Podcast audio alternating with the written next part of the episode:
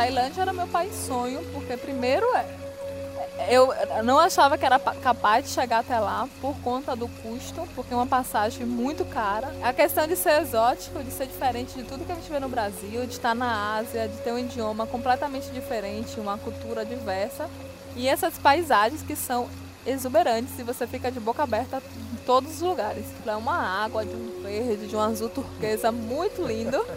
E fora isso, não é só praia, é uma questão cultural também, é ter templo, que a gente não está acostumado de, de ver, de visitar.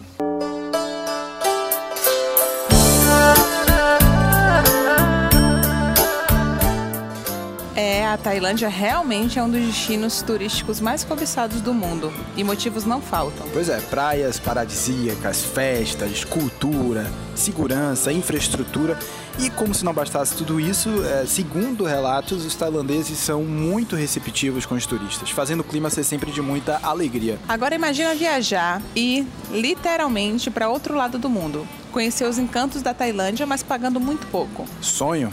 Fantasia? Só que não. É, nesse clima de férias, nós estamos de volta. Esse é 1,99, o seu podcast de todas as semanas. Ou deveria ser, a gente confessa, estamos em falta. Mas a gente sempre traz um assunto bacana, interessante para você ouvir aí no caminho de casa, do trabalho, na faculdade, antes de dormir. Enfim, o importante é ouvir a gente. Eu sou arroba Marques e aqui do meu lado arroba Daisy Lima. E nesse episódio de férias, né, para entrar no clima de verdade, a gente está aqui ao vivo diretamente da Avenida Oceânica, mais precisamente na Sorveteria da Barra. E é claro, o assunto não poderia ser outro a não ser viagem, né? O tema de hoje é como fazer viagens internacionais gastando pouco. Como planejar uma viagem internacional? Quais os melhores meses para conhecer outros países? E a língua, hein? É, não dominar outros idiomas é um grande empecilho para você fazer aquela viagem dos sonhos? Para isso, convidamos para discutir esse assunto aqui com a gente Franciele Viana, RP, pós-graduada em políticas públicas, que deixou para trás a carreira de assessora parlamentar para se dedicar à sua grande paixão, que é viajar. Exatamente, depois de passar uma temporada no México, né, curtindo aquelas praias absurdamente lindas de Cancún, ela está de volta à Bahia e a gente não podia perder essa oportunidade, né? Aí eu me sinto honrada de fazer parte desse programa que eu vi nascer. Fiz parte, inclusive, do começo da, do projeto desse podcast, mas infelizmente por questões de trabalho eu tive que sair. ela teve que renunciar ao posto dela, mas agora ela volta como convidada. Mas me sinto muito honrada de poder estar aqui compartilhando sobre minhas experiências. Então pra gente, como surgiu essa sua vontade de viajar, conhecer outros estados, outros países? Sempre tive o sonho e comecei na UNEB lá com, os, com as viagens estudantis, então eu viajava muito. Minha reprovação, única reprovação foi por conta de viagem. Tive o semestre que eu fiz três viagens e a professora falou: não, querida, você precisa decidir o que você quer em sua vida. E me deu uma reprovação. Mas vamos lá, primeiro você começou viajando pelo Brasil, para conhecer o Brasil, né? Pelo Brasil, os estados brasileiros, viajando 35 horas para São Paulo, 30 horas para o Rio de Janeiro, de ônibus, porque a universidade, naquela época, oferecia essa, essa possibilidade de viajar para quem tem para quem tinha artigos aprovados. Então eu viajei muito, eu e minha amiga Bruna, por conta do curso que nós fazíamos e do, da pesquisa. E aí foi aí que me deu essa vontade, esse sonho de viajar pelo mundo. Qual foi o, o, o primeiro país que você conheceu? É, qual foi a primeira viagem internacional que você fez, na verdade, né? Ah, eu fui pra Itália. Eu tenho parentes na Itália. E eu visitei a Itália por dois meses e fiquei lá, tendo uma experiência maravilhosa e conhecendo uma cultura que é completamente diferente da nossa. E essa não foi uma viagem econômica, então a Europa é muito cara, a passagem para a Europa é muito cara e o custo de vida na Europa é muito caro. Mas eu estive lá e como eu tinha pessoas que eu estive na, como ter hospedagem, não saiu tão custoso para mim. Mas uma viagem de uma pessoa que sai do Brasil para estar na, na Europa não, não, é, não é uma das mais indicadas para quem está começando. Agora, uma coisa interessante é que você costuma viajar sozinha, né? E geralmente, esse é um grande tabu para a maioria das pessoas. Isso foi um desafio para você? As pessoas têm um receio muito grande de viajar sozinha e eu também tive, porque minhas experiências em viagens com patrocinadas pela UNEB foi sempre ou com uma amiga ou com um grupo de pessoas. Então eu tinha esse costume. E quando eu pensava em viajar sozinha, eu pensava quem vai tirar minhas fotos e quem, com quem eu vou pra festa se eu não conheço ninguém? Com quem eu vou conversar à noite? E aí, fora o medo de estar sozinha nos ambientes, de ser perigoso, de, de enfim, essas coisas que te deixam receosas. Mas ah, vai chegar um momento na vida da gente que a gente vai ter que seguir um rumo e não vai ter um amigo, ou um namorado, ou um grupo para estar junto, porque cada pessoa vai estar fazendo uma atividade você vai ser obrigada a ou ir sozinha ou, ou abdicar de alguma coisa pra, pra, porque você não tem um grupo. E quando eu me vi dentro desse ciclo de não ter muitos amigos para viajar, porque cada um tinha uma rotina, eu me vi obrigada a fazer as coisas sozinhas. E foram as melhores experiências que eu tive em viagem, porque eu conheci muita gente. Quando você tem um grupo, você está em sua zona de conforto. Quando você tem um namorado, você tem seu namorado. Você não está aberto. Eu não sei se todo mundo, mas eu acho que a maioria das pessoas não está tão aberta a conhecer o outro, porque você já tem uma pessoa para conversar toda hora. E quando você sai e está só, você é obrigado a ser cara de pau, a se comunicar e a conhecer gente, porque ou você vai falar com as pessoas, ou você vai estar sozinha e vai ser entediante. Então, quando eu, enfim, consegui fazer minha primeira viagem. No Brasil, eu fiz pra. Eu não me lembro, na verdade. Mas a minha primeira viagem internacional sozinha foi pra Argentina e foi. Eu não gosto da Argentina, da ideia de país, mas foi uma experiência muito rica porque conheci muita gente e por isso é, foi uma experiência muito boa. É, toda vez que eu penso em, sei lá, toda vez que eu penso em viagem internacional, uma das primeiras coisas que vem na minha mente é a barreira do idioma. É, como é que foi isso para você? Nos países que você já conheceu, é, a recepção do nativo, ela foi ruim, negativa, para quem não domina a língua? Eu, era outro medo que eu tinha, que era grande. Sair do Brasil para ir pra Argentina que fala espanhol, eu não falava uma palavra em espanhol. Como é que eu vou chegar lá e vou me comunicar? Como o espanhol é bem parecido com algumas coisas é parecidas, dá para entender, foi bem tranquilo é, conversar e tentar dialogar. Já em países com língua inglesa, esse ainda é um problema que eu carrego como um dos piores, um dos maiores na minha vida. Mas eu estudo, eu estudei por um tempo com o intuito de viajar para Tailândia, porque eu estava viajando só é, em um primeiro momento e eu precisava me comunicar o básico. Então, pedir comida e, e saber para onde vou, para perguntar, eu tinha que saber, mas eu só sabia isso. E isso para uma viagem internacional em um país que só fala a língua inglesa te, te impede de muitas coisas. Você fica refém de falar ou com brasileiros, ou com gente que fala português, ou com gente que entende espanhol, é, fala espanhol porque entende pouco de, de, de, de português. Nesse mundo tão globalizado, onde praticamente todo mundo no exterior fala inglês, isso te deixa isolado. Então é uma dica que eu deixo de se você quer fazer uma viagem para o exterior que não seja focado na América do Sul, é, estude inglês, porque isso vai ser uma barreira. Mas é, é o que? A, a, recepção do nativo é, é, é ruim, é para quem é para quem é turista e não domina a língua? Ele não te entende, você não entende ele. E por mais que ele se esforce, você vai ter um problema de comunicação. E você vai ficar dependente do Google para traduzir as coisas. Porque você não vai fazer mímica 24 horas por dia, porque as pessoas não vão te entender. Então, em um país que a língua inglesa é predominante, ou seja, italiana, mas que o inglês é o segundo idioma, você, as pessoas vão ter dificuldade para te entender. E de conversar e, e, de fazer amizade, fazer um grupo de amigos, vai ser muito mais difícil. Então é melhor dar uma estudada antes de ir. Tá, agora vamos lá. Vamos para a parte prática da coisa, né? É, quero conhecer outro país, mas estou com um orçamento super apertado. E aí, como é que eu faço? Planejamento. Planejar com antecedência é, conhecer as ferramentas que te dão desconto, conhecer os, os aplicativos de busca de passagem e planejar com antecedência. Hoje temos vários aplicativos de busca de passagem. Eu indico um que eu utilizo, que é o Skyscanner, que você faz uma comparação de preços e você vê naquele momento qual a passagem mais barata.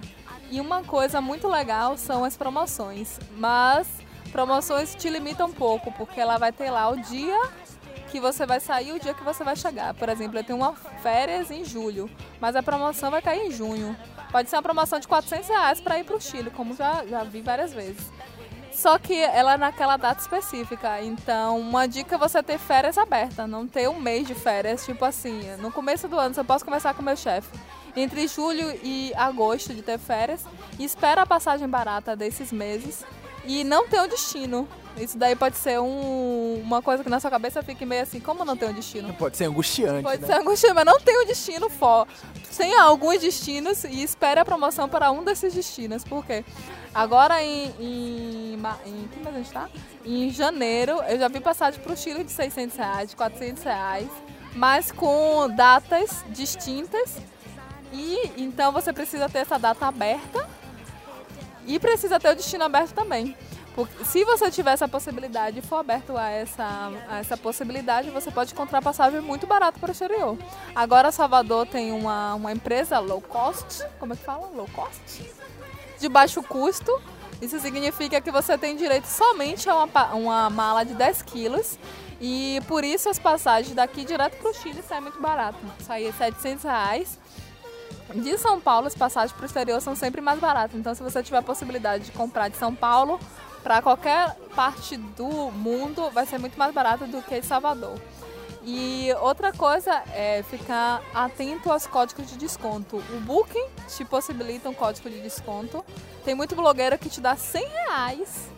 Você compra uma. Você faz um- uma reserva de hostel, de hotel, e você é devolvido para você 100 reais daquele valor total só por ter utilizado o código do blogueiro. De vez em quando o Booking lança esses, esses, esses, essas promoções com blogueiros famosos. Então tá atento lá no Google, coloca promoções e Booking e tenta ver os códigos.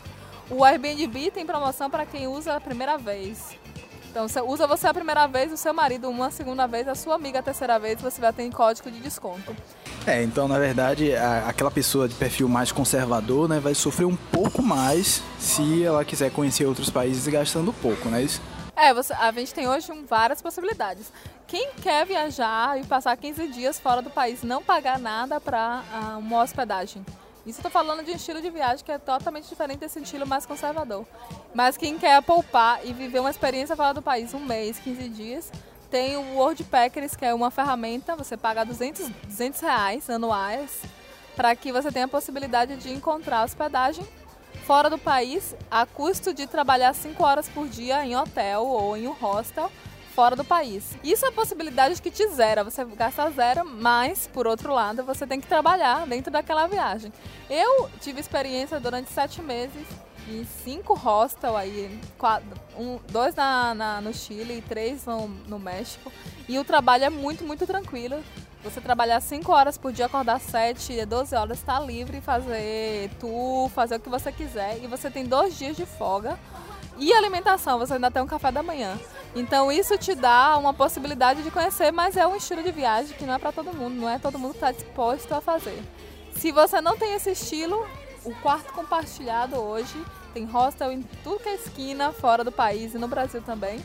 Mas também é para um perfil de, de público, é alguém que quer compartilhar, que está disposto a alguém entrar no, no, no quarto, fazer barulho, você tá tranquilo e não se estressar por isso, porque passa mesmo, acontece, mas você Banheiro compartilhado. Banheiro compartilhado, que acho que é a pior parte. Você tem um banheiro compartido para 5, 6, 7, 8, 10 pessoas.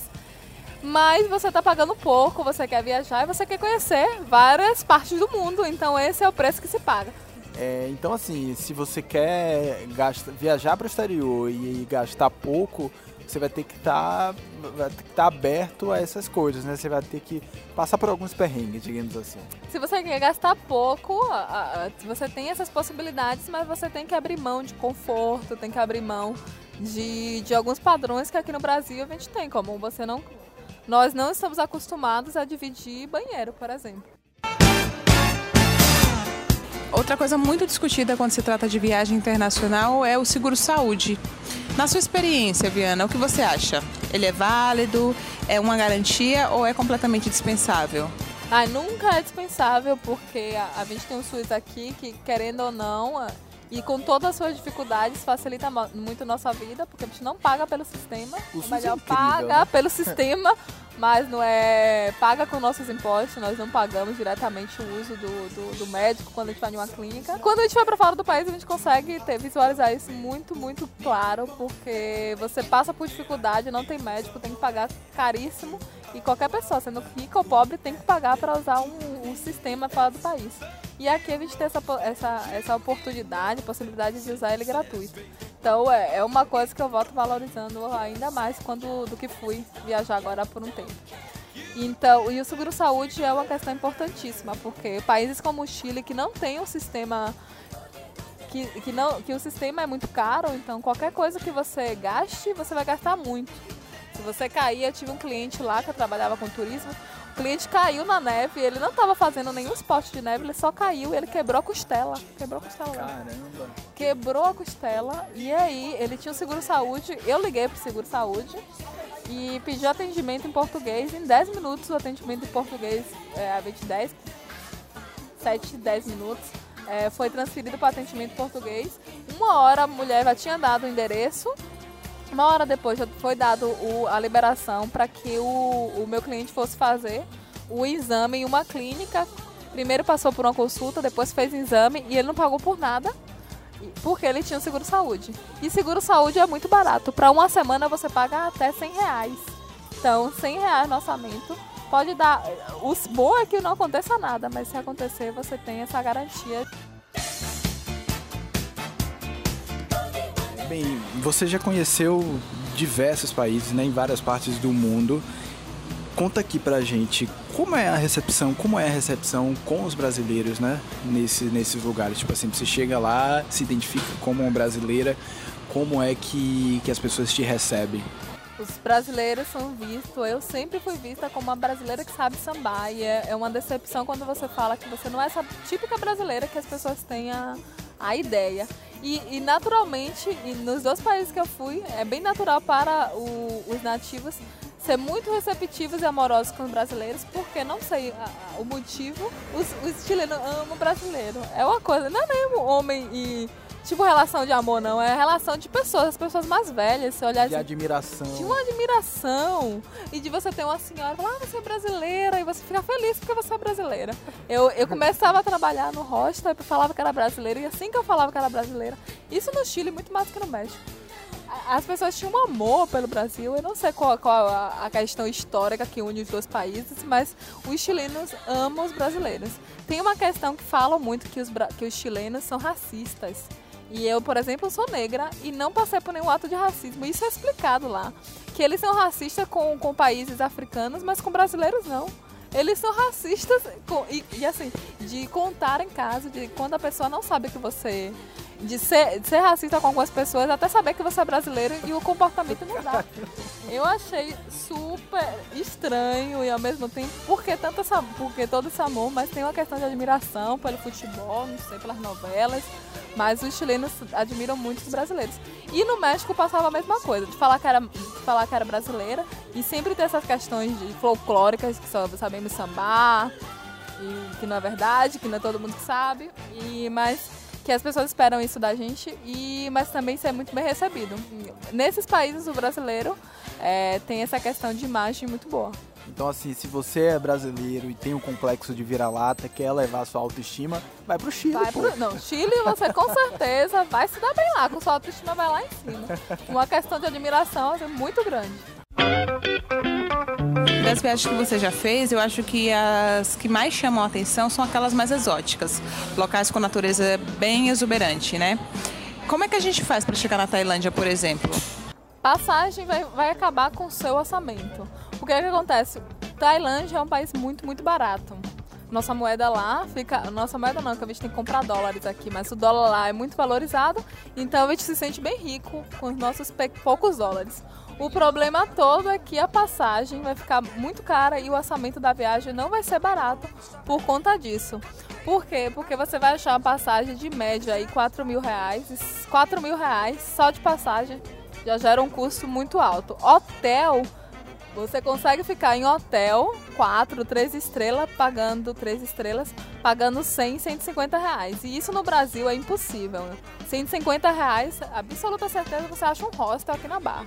Então você conseguir ficar em um hotel com piscina, é, não é inclusive, mas um hotel de boa qualidade com 150 reais é um valor assim pra gente que tem essa realidade aqui que uau, é, então, com hospedagem, você consegue gastar com hostel muito pouco, 30 reais, 20 reais.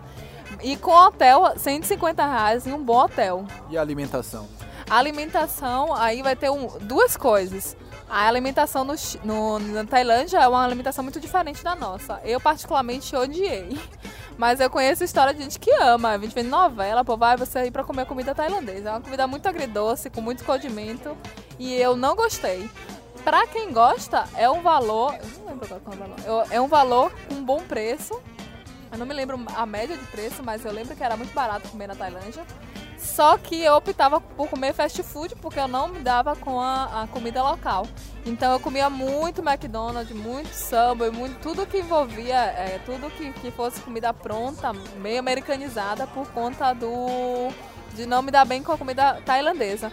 Mas é uma comida com bom custo. Como eu fui faz algum tempo, eu não me recordo isso especificamente os valores, mas que também é muito barato. Eu gastei, eu posso contar para vocês porque eu tenho uma tabelinha lá na Tailândia durante um mês de viagem, incluindo passagem aérea, que é outra coisa. Passagem aérea dentro do país é muito barato. Eu paguei voo de até 200 reais. Então eu saía de uma ponta do, do país para outra ponta do país com um voo de 200 reais. Que antigamente aqui no Brasil também nós tínhamos para São Paulo, mas que agora não é uma realidade. Você paga 300, 400 para ir para São Paulo. Então lá você tem essa facilidade de ter voo muito barato. E o que vai dificultar as coisas vai ser a passagem, que você aí vai ter que ficar ligado de uma promoção, esperar uma uma boa promoção para conseguir reduzir esse custo. Mas naquela época gastei 5 mil reais para um mês de viagem, incluindo passagem aérea e hotel de 3 e até 4 estrelas no país. E 5 mil reais dividindo para 30 dias é muito barato. Uma outra coisa que é importante, eu acho que a galera ficar ligada, é a questão do câmbio, né? É, essa questão da troca da grana, como é isso? É, e é uma questão que tem que tomar cuidado, porque a depender do país pode ser uma furada. Muita gente quando vai para o Chile leva dólares. E isso é um erro gravíssimo, porque primeiro que dólar aqui no Brasil é caro e a não ser que o país, o país te obrigue a levar dólar, você não tem que comprar dólar no, no Brasil. Então, Chile, por exemplo, você não precisa levar dólar. Com real, você troca tranquilamente em todas as casas de câmbio com um valor muito mais atrativo do que comprar no Brasil. E outra dica é sempre levar uma moeda que seja aceitável no Brasil e trocar pela moeda do país no próprio país, não no Brasil. Ou seja, vou para Tailândia, vou comprar o baht, né, que é a moeda deles. Não compre o baht no Brasil, compre o dólar, porque você sabe que é a moeda que você vai conseguir trocar lá. E troque lá o dólar por baht. No Chile, na Argentina, na Colômbia, na Colômbia não, mas no Chile e na Argentina, leve o real e, e lá com o real você consegue fazer a troca no próprio, no próprio país. Então você não precisa trocar por dólar. A, a, a questão é você estudar que, que moeda é aceita no país e ver e não comprar moeda do próprio país, porque é uma moeda muito específica. E quando a moeda é específica, significa que no Brasil ela vai ser muito cara, porque não é todo mundo que viaja todo dia para o Chile, então não tem essa moeda todo tempo como tem o dólar. Então, compre o dólar se for o caso de, de ir para Tailândia, para o México, e se for o caso de ir para América do Sul, veja se é aceitado mais dólar ou real. Você passou uh, meses nesses lugares, né? Às vezes batia uma saudade assim de casa, do Brasil, da Bahia, de Salvador. É, o que é que tem de semelhante ou de próximo à cultura brasileira que você se sente um pouquinho mais confortável assim? Ou é bem difícil de encontrar algo próximo à cultura brasileira nesses locais? Muitos brasileiros que fazem você se sentir um pouco em casa nas reuniões dos brasileiros. E brasileiros se unem, tem uma facilidade de se unir muito grande. Então a gente se sente muito acolhido. Eu me senti muito acolhida pelos brasileiros quando eu cheguei nos dois países. No, no país, principalmente no Chile, porque tem muito, muito brasileiro. Mas culturalmente não se parece com a gente. Os chilenos são muito frios. É, eles, eles admiram essa coisa da gente de, de, de estar com o outro, do abraço, do, das conversas, do, das reuniões, porque eles não têm isso. Ou pode ser que tenham, mas são poucos. Então é cultural nosso ter toda. de, de encontrar uma pessoa, de fazer aquele escândalo baiano. E eles não têm essa, essa questão de, dessa proximidade uns com os outros. E são conhecidos internacionalmente por ser frios. E, e o que me fez mais confortável foi estar com brasileiros. E, e matar a saudade pela internet, mas culturalmente eu acho que a gente tem, é muito distinto. Não posso falar muito do, do México, porque o México, essa parte turística do México que eu vivi, que é a Praia del Carmen, ela foi invadida por argentinos. Então eu morava com oito argentinos. Eu trabalhava com argentinos, eu vi argentinos o tempo todo na rua e mexicanos de verdade eu conheci pouquíssimos. Eu posso contar muito sobre a cultura, eu tenho palavras no meu vocabulário espanhol de argentino, de, do, do, país, da Argentina, que, e coisas que eu desconheço do México porque eu não tive contato com mexicanos. Então o México o México está vivendo essa, esse, esse processo lá no, no Playa del Carmen de ter uma invasão argentina. Agora sim, vamos supor que a pessoa tem o ouvinte aqui tem a, a, a oportunidade da vida de fazer uma viagem internacional. Para qual desses países você recomendaria e por quê? Depende, ele tá. Que interesse? Ele tem interesse turístico, interesse de trabalho? Turista, o cara vai turistar, então ele, ele, ele quer uma dica sua aí do, do melhor destino que ele, que ele pode ter, a relação custo-benefício, claro, né? Em, eu vou falar primeiro minha opinião de relação a belezas naturais, assim, e ver uma coisa totalmente distinta. Tailândia é o meu país, que, e acredito que seja o país sonho de muita gente, mas é um país que eu sei que é muito caro e que você precisa de um investimento muito alto. Então eu colocaria assim, se você tem uma grana para investir, vá para Tailândia. Mas se você como eu não tem tanto dinheiro, eu indico muito, muito, muito o Chile, porque tem paisagens exuberantes. Você vai conhecer a neve, e a neve pra gente que é brasileiro é uma coisa muito diferente. é surreal. É né? surreal. E, e, e, todo mundo chega lá e fica, não, preciso da neve. E você vê criança vendo a neve pela primeira vez. É Na muito verdade, mágico. Adulto fica como criança quando vê a neve. Exatamente. E é mágico quando você vê lá os meninos brincando, ou, ou um adulto chegando vendo a neve, jogando pra cima e rolando. Então eu super indico. E são paisagens também distintas. Você pode conhecer a neve, mas você vai conhecer uma parte turística que é de praia. Praia pra você ver a praia de longe, só pra tirar foto. Mas também é muito linda, muito rica. E você pode conhecer vinho, então tem muitas, muitas possibilidades. Então eu indico Chile, é super baratinho de conhecer. Eu fiz um orçamento de 3 mil reais. Você conseguindo ir por conta, ficando em hostel, comendo, fazendo sua própria alimentação. Você consegue, com 3 mil reais, fazer tudo e conseguir ainda fazer tu, tu com agência, por 3 mil reais. Eu acho que é um valor que você vai tranquilo. Pois é, então a gente vai chegando aqui ao final de mais um episódio. Claro, agradecendo a participação incrível de Viana Demorou, mas saiu esse episódio, hein, Viana? Agradeço a oportunidade de estar conversando com seus ouvintes. Beijo, Michelle, que eu sei que vai me escutar. É, me sinto privilegiada de estar aqui falando sobre uma coisa que eu acho, não, eu tenho certeza, é a coisa que eu mais gosto de fazer, que é viajar. Muito obrigada. Valeu. Valeu, foi incrível. Obrigado, Viana. Agora a gente precisa se desculpar com a nossa audiência, né, Leonardo? Ah, com certeza. A gente está em falta Estamos ausentes, pessoal. Acho que o último episódio foi o quê? Ano passado? Ano passado. Enfim, então vamos chegando ao final de mais um episódio, mas antes de encerrar, claro, a gente vai para a prateleira, né? O que é que a gente tem na prateleira dessa semana? O que é que a gente indica para a galera aí consumir? Daisy, mais uma vez você não sabe o que vai indicar o fim de um episódio? Claro, sempre, né? Já é tradição aqui no 99. Mas hoje eu vou. Hoje, gente, é domingo, 9 de fevereiro. Estamos gravando aqui esse episódio que deve ir ao ar nessa semana. Se não for ao ar, a culpa já é de Leonardo. Então, já tô dando datas aqui para te comprometer, tá ok? Mas hoje é o domingo do Oscar. É, hoje é a premiação linda e bela do Oscar. E a minha dica é assistam os filmes que foram indicados. É, eu ainda não consegui assistir todos mas eu assisti Dois Papas, que é um filme genial, muito gostoso de ver. Então, se vocês tiverem oportunidade, assistam Dois Papas e assistam os demais Tá, mas vamos lá. Como sempre, eu tô perdida aqui na prateleira e você vai vir indicando um, um super programa, uma super sério, me deixando sempre no chinelo. Vamos lá, Léo, o que você indica hoje? Ah, meu Deus. É, eu vou indicar, velho, bem casado com o tema do nosso episódio de hoje. Eu vou sempre fujo, diga-se de passagem.